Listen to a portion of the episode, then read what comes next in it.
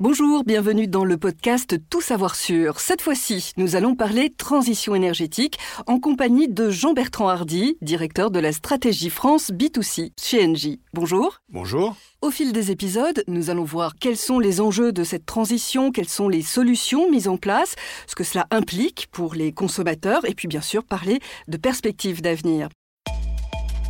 Tout savoir sur la transition énergétique vous est présenté par Engie. Alors, Jean-Bertrand Hardy, si on élargit un petit peu au, domaine des villes, parce que évidemment les villes sont extrêmement euh, énergivores également, les territoires le sont, qu'est-ce qui va être mis en place pendant cette transition euh, énergétique?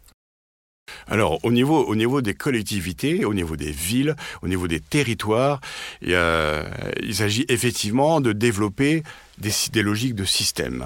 Mhm. Des logiques de système. Euh, un exemple, c'est la mobilité durable. Oui. Voilà. On sait bien qu'un des grands mots aujourd'hui, c'est euh, le transport. Le transport qui représente peut-être 20, 20% de la consommation énergétique et pas loin de 30% des émissions de gaz carbonique Mhm. en France. Mhm. Il faut trouver des moyens de développer une mobilité durable. À l'échelle d'une ville, il y a différents moyens de transport qui peuvent être euh, assemblés et qui doivent être assemblés. Mhm. Aujourd'hui, il y a une offre de bus. Il y a une offre de métro dans les, dans, euh, dans les villes qui en sont équipées. Il peut y avoir une offre de VTC. Il peut y avoir une offre, ça, ça se multiplie, de vélos, Le de reste thermique. Ça reste une Voilà. énergie thermique, le VTC. Voilà. Donc il faut développer à la maille d'une ville les moyens d'utiliser le covoiturage et de simplifier pour l'utilisateur la multimodalité. Qu'est-ce que ça veut dire que Qu'est-ce que ça veut dire? Qu'est-ce que ça veut dire que cette multimodalité? Eh bien, peut-être que vous partez de chez vous le matin avec une trottinette et qu'après vous allez devoir prendre le bus et qu'après vous allez euh, devoir prendre euh, un RER et terminer pour aller jusqu'à jusqu'à votre lieu de travail euh, avec avec votre trottinette. Eh bien, tout ça, il faut et, il faut que ce soit accessible à partir d'une d'une seule application. Ah oui, très bien. Euh, et qu'on n'ait pas à payer à- à- et, que le, et que le paiement soit simplifié. Ouais. Ça, c'est un des enjeux de la mobilité durable dans lesquels les territoires s'engagent. Ça, c'est pour la partie transport. Euh, une partie, j'imagine, importante aussi, c'est tout ce qui est éclairage euh, dans une ville. Alors effectivement, euh, dans, euh, dans les villes, il y a différents euh, points de consommation. Pour ce qui concerne l'éclairage, il s'agit effectivement de promouvoir des éclairages intelligents qui recourent au LED, qui, comme on le sait, consomment peu d'énergie. D'accord. Ça, c'est déjà un petit peu mis en place. Ce qu'on ce qu'on voit se développer aussi, c'est des éclairages, à la limite, qui ne s'allument qu'au passage, finalement, et qu'au besoin, ce qui paraît euh, relativement pas complètement idiot. Euh, Ce n'est pas totalement idiot en ce n'est pas, merci de me le confirmer. Donc, euh, très bien.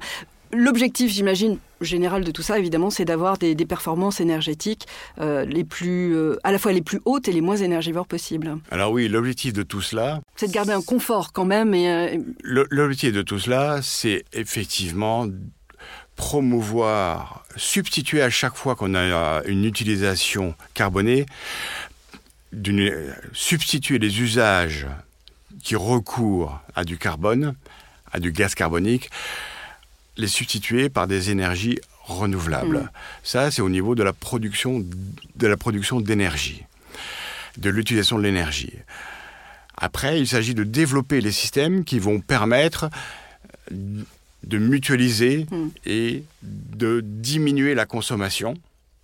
Il s'agit également de promouvoir tous les systèmes qui vont permettre de consommer moins. On citait un des exemples et le remplacement des systèmes thermiques.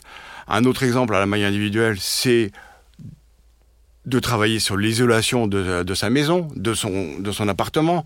On le sait, quand on change des fenêtres, quand on refait une isolation, on peut abaisser considérablement sa consommation énergétique. Mhm. Est-ce que euh, on peut imaginer qu'avec euh, toutes ces solutions, on va résoudre tous les problèmes Ou est-ce qu'il va falloir aller encore plus loin? Alors, oui, avec, avec ces solutions, on a aujourd'hui, on dispose aujourd'hui de toutes les solutions qui permettent d'accomplir cette transition énergétique, de passer d'un monde carboné dans lequel on a une utilisation peu maîtrisée de l'énergie à un monde où, sans encore une, une fois atteindre à son confort, on, on, aura, on utilisera une énergie totalement décarbonée, avec une beaucoup plus grande conscience de la beaucoup plus grande maîtrise de la façon de consommer son énergie.